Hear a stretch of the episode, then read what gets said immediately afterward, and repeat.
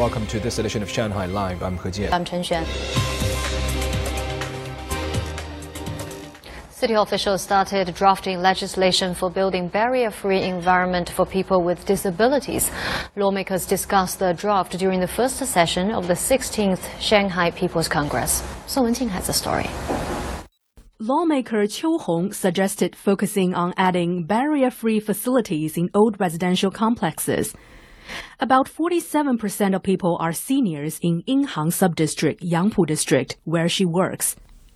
Qiu said the construction of barrier-free facilities can be combined with the renovation of old residential complexes.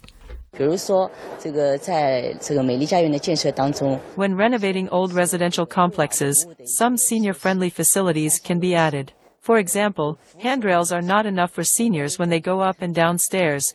A chair can be added on each floor or every two floors to allow them to have a rest. Another lawmaker said apart from facilities, public service for the disabled should also be considered. The need for communication is huge in public services. At public service centers, staff there should learn sign language to be able to communicate face to face, or write on electronic screens to communicate with people with hearing disorders. One lawmaker said apart from residential complexes, some public venues should also increase barrier-free facilities such as parking spaces for the disabled. Parking spaces for the disabled should be close to elevators, entrances, or exits. Sometimes we can see a barrier-free parking space at a corner.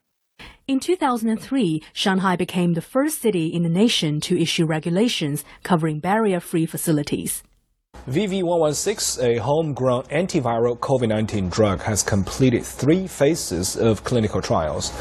During the first session of the 16th Shanghai People's Congress, lawmakers suggested Shanghai use its advantages in the biomedicine industry to create a better environment for research and development of antiviral drugs. Song Wenjing has the story.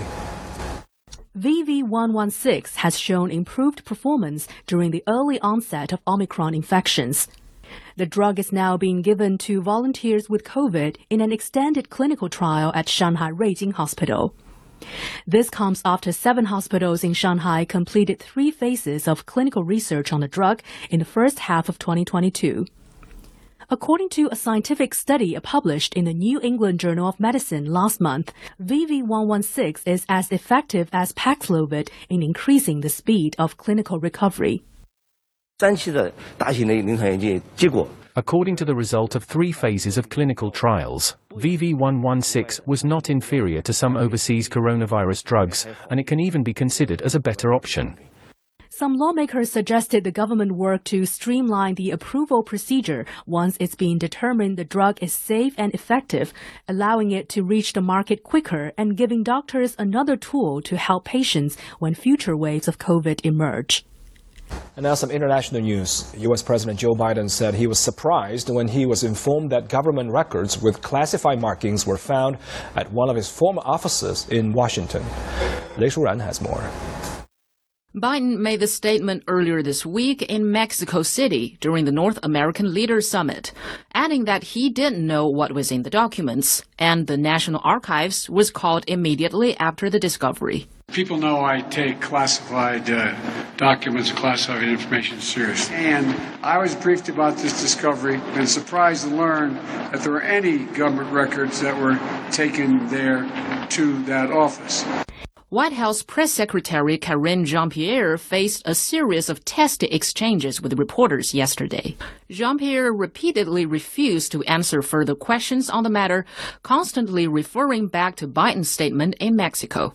There were also questions about why the White House didn't inform the American public in November when the documents were first discovered. And when was he briefed that those documents had been found? As as the president told you, as my colleagues have said to many of you, we are committed to doing the right thing. Why was the public not informed while the White House pre- prepared its PR response for two months? Again, this was under review. Uh, this is under review by the Department of Justice.